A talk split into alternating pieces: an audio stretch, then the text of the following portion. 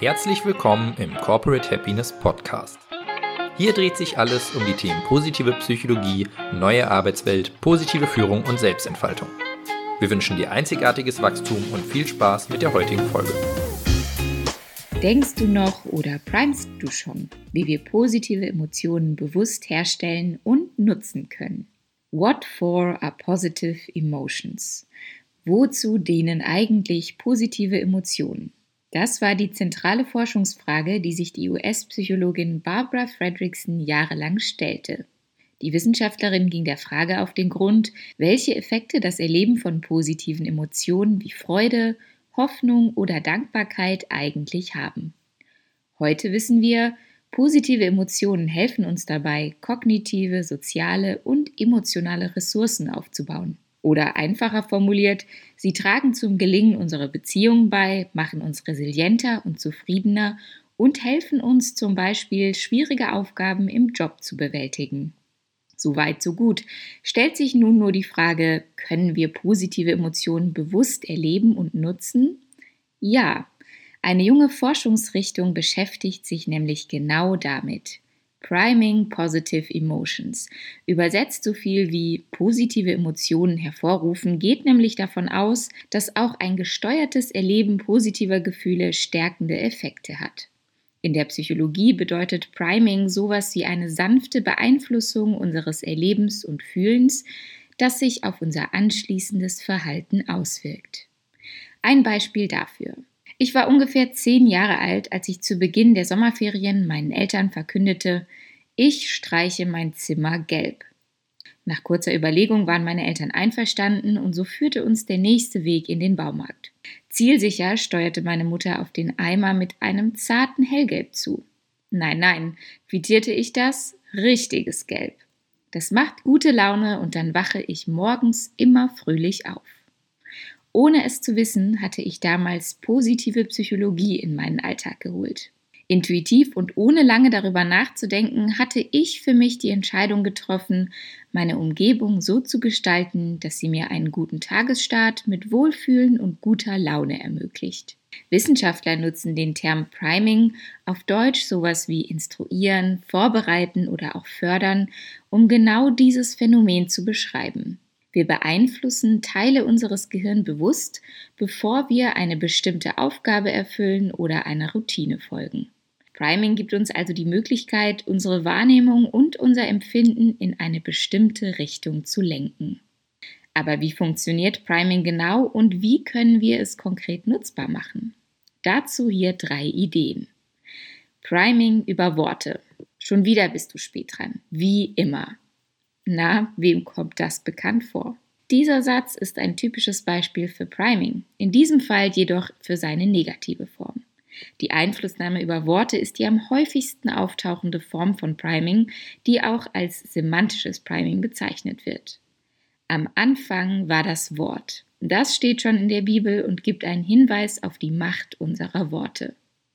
Umgekehrt können wir selbstverständlich auch positive Affirmationen wie du schaffst das oder ich bin gut auf die Präsentation heute vorbereitet nutzen, um uns in eine gehobene Stimmung zu versetzen und so unser Erleben und Handeln ein Stück weit zu lenken. Priming über Umwelt. Welche Umgebung benötigst du eigentlich, um dich wohlfühlen zu können? Am Arbeitsplatz zum Beispiel. Häufig gestalten wir Räume und Orte unbewusst so, dass sie in uns Wohlbefinden auslösen. Für die einen ist das ein Glücksbringer, ein Bild oder eine Postkarte, für andere ein besonders aufgeräumter Schreibtisch oder Raum. Das Priming über die Umwelt wird in der Psychologie auch affektives Priming genannt, da das Auslösen positiver Gefühle in der Umgebung auf eine andere unabhängige Situation übertragen wird, so wie in meinem Beispiel mit der Zimmerfarbe. Die Psychologin Ellen Langer konnte in einem Experiment belegen, dass sich die Wahrnehmung unserer Umwelt deutlich auf unsere Gefühlslage auswirkt. Gemeinsam mit Kollegen und Kolleginnen organisierte sie dazu einen fünftägigen Kurztrip für Freiwillige. Die Teilnehmenden waren alles Männer Anfang 70 und auf ihrem Kurztrip waren sie umgeben von Musik, Magazinen und Filmen von vor 20 Jahren, also aus ihren 50ern. Die Männer waren dazu angehalten, sich in diese Zeit zurückzuversetzen. Nach nur fünf Tagen stellten sich bemerkenswerte Effekte ein. Die Männer verzeichneten eine bessere Konzentration, ein höheres Erinnerungsvermögen und mehr Aufmerksamkeit. Und auch auf körperlicher Ebene zeigte sich Veränderung. Die Teilnehmenden hatten mehr Hör- und Sehkraft und sogar eine verbesserte Körperhaltung. Das Erleben einer positiven Umgebung hatte also messbar positive und mentale körperliche Auswirkungen. Was primet dich?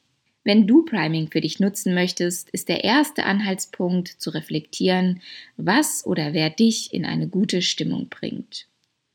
Was tut mir gut? Wobei empfinde ich Glücksgefühle? Wann erlebe ich mich als fröhlich? Sich bewusst zu machen, wie wir uns in eine gute Stimmung versetzen können, ist besonders hilfreich. Schauspieler oder Referenten nutzen diese Technik zum Beispiel vor einem wichtigen Auftritt. Aber auch privat kann uns Priming nutzen, besonders im Umgang mit Menschen, mit denen wir Konflikte haben. Hier kann es zum Beispiel helfen, sich bewusst auf eine gelassene Begegnung einzustellen, um mit aufkommenden Triggern umgehen zu können. Ein guter Anfang zum Thema Priming ist zum Beispiel eine Liste mit Dingen, die positive Emotionen in uns auslösen und uns in eine gute Stimmung bringen. Das können auch Kleinigkeiten sein, zum Beispiel zu einem guten Song zu tanzen oder frische Blumen auf den Schreibtisch zu stellen. Gerade in herausfordernden Zeiten oder in kleinen Krisen können wir von den kleinen Dosen positiver Emotionen profitieren. Die Abgrenzung des Primings. Geprimed werden wir im Alltag übrigens sehr viel häufiger, als wir zunächst annehmen. Eine hohe Serviceorientierung im Restaurant, ein persönliches Wort beim Arzt oder ein wohltuender Duft im Spa oder einer Drogerie, all das sind Kleinigkeiten, die sich äußerst positiv auf unsere Wahrnehmung und dann auch auf unsere Bewertung von Dingen, Situationen und Dienstleistungen auswirken können. In diesen Beispielen geht es häufig darum, ein Kaufverhalten zu fördern. Die positiven Emotionen, die hierbei freigesetzt werden, sind dabei also Mittel zum Zweck des Konsums. Diese Situationen kritisch zu hinterfragen, hilft uns, Priming da zu erkennen, wo es hauptsächlich anderen nutzt. Hier können wir uns ganz einfach die Frage stellen, löst die Umgebung oder das Gesagte ein Verhalten aus, das ich gut finde? Falls ja, Glückwunsch. Falls nein, lieber die Bremse ziehen. Priming wirkt. Zahlreiche psychologische Experimente konnten belegen, dass Bewusstseinslenkung funktioniert. So führte zum Beispiel das Erinnern an ein beschämendes Erlebnis dazu, dass Menschen sich häufiger waschen wollten oder das Bewerten von Comics fiel lustiger aus, wenn Probanden einen Bleistift quer im Mund hielten, der sie automatisch zum Lächeln zwang. Priming können wir also aktiv nutzen, um ein erwünschtes Verhalten zu unterstützen wenn wir uns zum Beispiel mehr bewegen wollen oder zum Ziel haben, eine Fremdsprache zu lernen. Es fördert unsere Leistung und unsere Kreativität. Die Grenzen und Gefahren sollten wir dennoch nicht ganz aus dem Blick verlieren. Besonders wenn es darum geht, andere Menschen zu beeinflussen, dürfen wir wachsam sein. Und wer sich mit Priming auseinandersetzt, und das tust du gerade, ist auf einem guten Weg, in Zukunft gut überlegte und vor allem freie Entscheidungen zu treffen.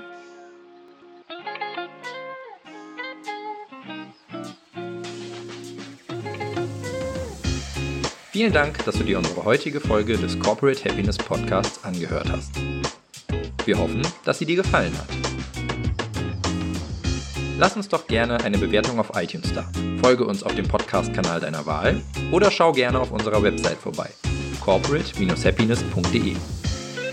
Hier findest du auch unseren Blog mit spannenden Beiträgen rund um die positive Psychologie und die neue Arbeitswelt. Und du kannst dich dort auch in unseren Newsletter eintragen, um immer auf dem Laufenden zu bleiben. Wir wünschen dir noch eine schöne Woche und freuen uns, dich bei unserer nächsten Folge begrüßen zu dürfen. Dein Team von Corporate Happiness.